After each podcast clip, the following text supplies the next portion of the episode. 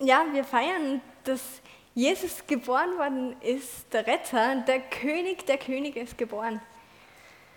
Und zu der Zeit Jesu, als Jesus geboren wurde, hat es auch einen anderen König gegeben, nämlich König Herodes. Und König Herodes war von Anfang an sehr anders als Jesus. Er hat seine Herrschaft durch Macht und Gewalt erarbeitet. Er war ein Heerführer und hat viel Krieg geführt. Er war dafür bekannt, dass er die Bösen mit noch mehr Gewalt ausgeschaltet hat. Er hat ganze Gebiete von der Kriminalität ähm, äh, befreit, durch das, dass er noch mehr Gewalt angewandt hat und die so hart bestraft hat, dass keiner mehr ähm, kriminell sein wollte. Und nach drei Jahren heftiger Kämpfe gegen verschiedenste Gruppen hat er endlich den Königsthron bekommen. Er wurde König von Judäa, er wurde König der Juden. Das war ein offizieller Titel von ihm, König der Juden. Und umso mehr er an Macht gewonnen hat, umso wichtiger wurde ihm diese Macht, bis sich alles nur mehr um seine Macht gedreht hat.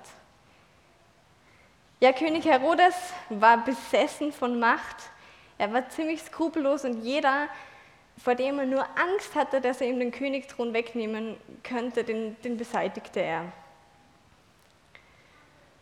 Und so war es zum Beispiel auch mit den Makkabäern. Die Makkabäer waren die eigentlichen Erben des Thrones. Und das Problem war aber, dass seine Frau auch Makkabäerin war. Aber weil ihm der Königsthron so viel wichtiger war, hat er alle führenden Kräfte, der, alle führenden Menschen der Makkabäer beseitigt und auch seine Frau. Und später dann noch, noch drei von seinen Söhnen, weil er Angst hatte, dass irgendjemand diesen Thron wegschnappen könnte von ihm. Herodes war also ein König, der mit Gewalt, Krieg, Macht regierte, der Angst und Schrecken verbreitete, der durch Geld versuchte, sein Ansehen zu finden beim Volk. Und für ihn zählte nur eines, diese Krone aufhaben.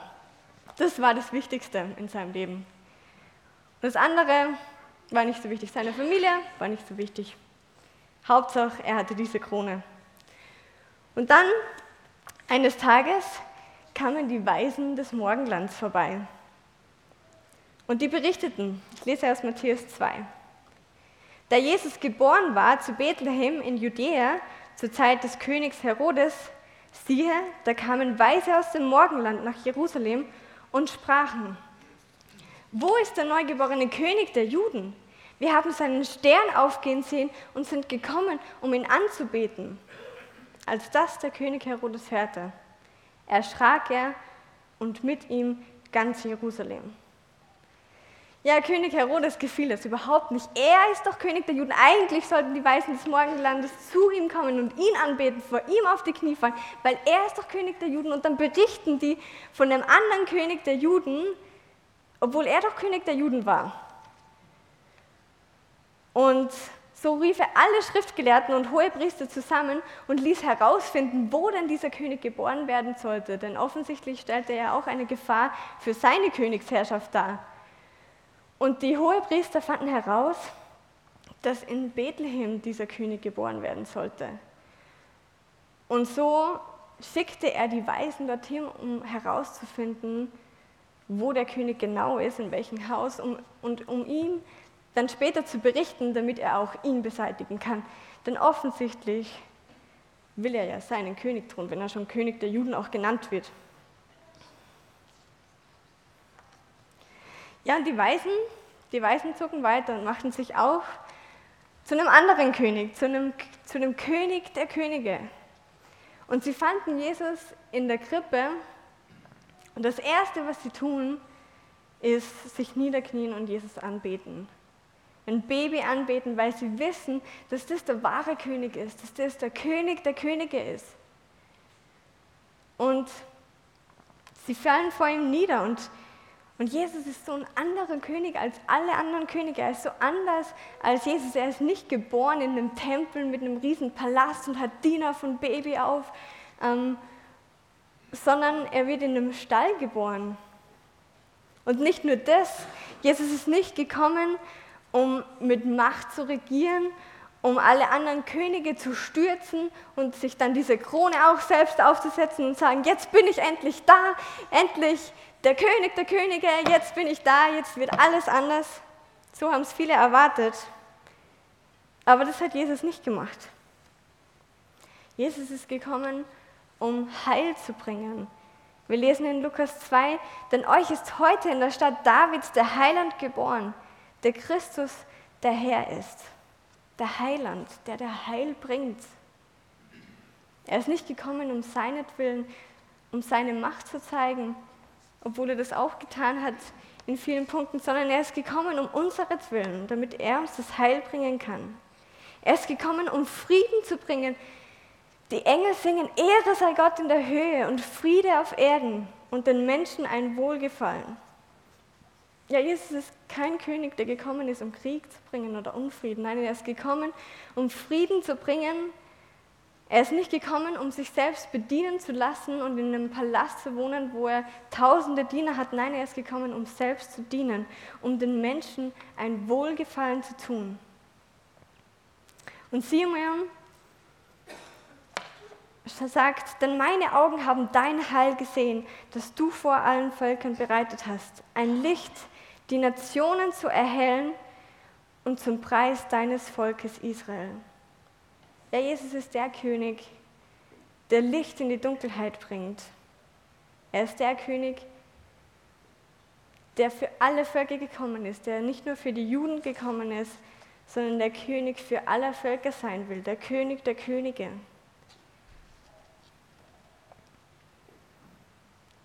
Und in Jesaja 9 steht, denn uns ist ein Kind geboren, ein Sohn ist uns gegeben und die Herrschaft ist auf seinen Schultern und er heißt Wunderrat, Gott hält, ewig Vater und Friedefürst. Ja, Jesus ist der König, der Gott selbst ist, der Frieden bringt, der in Ewigkeit herrschen wird, der Friedefürst. Und ich finde, einer der eindrücklichsten Stellen in der Bibel ist, wo Jesus am Kreuz hängt und wo die Spötter ihm zurufen, wenn du Jesus bist und wenn du wirklich Gott bist, wenn du, wenn du König der Könige bist, dann steig doch herab und hilf dir selbst. Weil wenn du Gott bist, dann kannst du das ja. Und dann, wenn du das machst, dann glauben wir dir, dass du König der Könige bist. Aber Jesus hat sich nicht selbst die Krone aufgesetzt so wie Herodes. Nein, er hat Schmerzen erlitten, er hat den Tod erlitten, weil ihm wichtiger war, dass wir mit ihm Beziehung haben können. Er wollte Frieden schaffen zwischen Gott und den Menschen. Er wollte das Heil bringen. Er ist der Erlöser. Und das zählte mehr, als dass er seine Herrlichkeit und dass alle Menschen kapieren, dass er wirklich der König der Könige ist. Sein Ruhm war ihm weniger wert, als dass wir mit ihm Beziehung haben. Und die einzige Antwort, die so einem König gebührt, der alles gegeben hat für uns, der sich selbst so erniedrigt hat, dass er auf die Welt gekommen ist als kleines Baby, dass er er, er war auf der Flucht, er wurde gekreuzigt und das tat er alles nur für uns. Und die einzige Antwort, die dem würdig ist, ist, dass wir genau das machen, was die Weisen gemacht haben, dass wir uns niederknien vor ihm und ihn anbeten mit unserem ganzen Leben. Jesus verdient es, Jesus ist es würdig, dass wir, ihm, dass wir ihm unser Leben anvertrauen, dass wir seinen Rat befolgen, dass wir ihn anbeten und ihn mit unserem ganzen Leben ehren. Ja, Jesus ist es würdig, dass wir unsere Wünsche zurückstellen und nicht uns die Krone aufsetzen, sondern dass wir diese Krone von unserem Kopf nehmen und Jesus geben und dass wir Jesus zu dem König krönen, der er eigentlich ist. Ja, Jesus verdient es, dass wir ihm dienen, dass wir alles stehen und liegen lassen, um ihm nachzufolgen, genau weil er das getan hat. Und Herodes der war nicht bereit, sich vor Jesus zu beugen. Der war nicht bereit, so wie er vorgelogen hat, hinzugehen und niederzuknien und ihn anzubeten. Nein, er wollte die Krone selber haben. Er wollte selbst König sein. Und vielleicht geht es dir auch im Leben so, dass du sagst, na, eigentlich bin ich lieber selber König. Also mich vor jemand anderen beugen, das mache ich nicht so gern. Und dann sagt Jesus auch, okay, das ist zwar ziemlich traurig, ich will es mir anders wünschen, aber er kommt nicht dann mit Gewalt und sagt, nein, aber eigentlich bin ich der König und deswegen knechte ich dich jetzt unter mir und du musst mir folgen. Nein, so ist Jesus nicht. So ein König wie Herodes ist er nicht. Sondern er wartet darauf, dass wir ihm diese Krone geben, dass wir ihm diese Krone aufsetzen, die ihm eigentlich gebührt, dass wir nicht uns zum König machen, so wie Herodes, sondern dass wir ihn regieren lassen in unserem Leben. Und ich weiß nicht, wo du gerade stehst in deinem Leben, ob du selbst diese Krone trägst, ob du selbst der Herrscher bist, ob du selbst in deinem Leben regierst oder ob Jesus deine Krone hat. Ob Jesus dein König ist. Und wenn Jesus dein König ist, dann heißt es nicht, dass du über dein Leben herrschst, sondern dann heißt es, dass Gott über dein Leben herrscht. Und das heißt, dass ich mit ihm Zeit verbringen muss, um herauszufinden, was, überhaupt, was er überhaupt will, was seine Ziele sind, nicht was meine Ziele sind.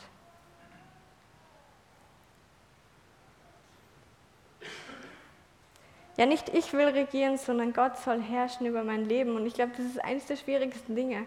Und vielleicht geht es dir so, dass du sagst, ja doch, eigentlich ist Gott mein König. Aber dann gibt es so Momente, wo du Gott diese Krone wieder runterreißt und sie dir wieder selber aufsetzt. Und vielleicht ist es nur ein Bereich in deinem Leben. Aber ich möchte dich einfach ermutigen, heute diese Krone einfach Jesus zu geben. Jesus neu zu deinem König zu krönen, zu deinem persönlichen König. Ja, wir wollen jetzt eine Anbetungszeit haben, wo wir, wo wir ja, Gott als den König der Könige anbeten wollen, wo wir ihm die Ehre geben wollen. Und das wollen wir auch persönlich tun und in Gemeinschaft, genau wie die Weisen, dass wir einfach in seine Gegenwart kommen, vor ihm niederknien und ihn anbeten. Und ich möchte noch beten. Ja, Jesus, ich danke dir, dass du, dass dir deine Macht nicht wichtiger war oder zu beweisen, dass du der mächtigste König bist, dass du Gott bist, dass es dir nicht wichtiger war, als uns zu erlösen, sondern dass du das ganze Leid, diese ganze Dunkelheit, diesen ganzen Schmerz auf dich genommen hast, den es mit sich gebracht hast, als du auf die Erde kamst, um uns zu erlösen, um uns frei zu machen. Und ich danke dir für das größte Geschenk, das du uns damit gemacht hast. Ja, und das Einzige, was dir gebührt, als Antwort darauf ist wirklich, dass wir dich loben, dass wir niederknien vor dir und dich anbeten als den König der Könige. Ja, Jesus, ich lobe dich und ich preise dich für das, was du getan hast und ich danke dir tausendmal. Danke, dass du so gut zu uns bist und dass du uns so sehr liebst, dass, dass nicht die Herrschaft mehr zählt, so wie bei Herodes, sondern dass die Familie mehr zählt dass wir mehr erzählen. Danke, Jesus. Amen.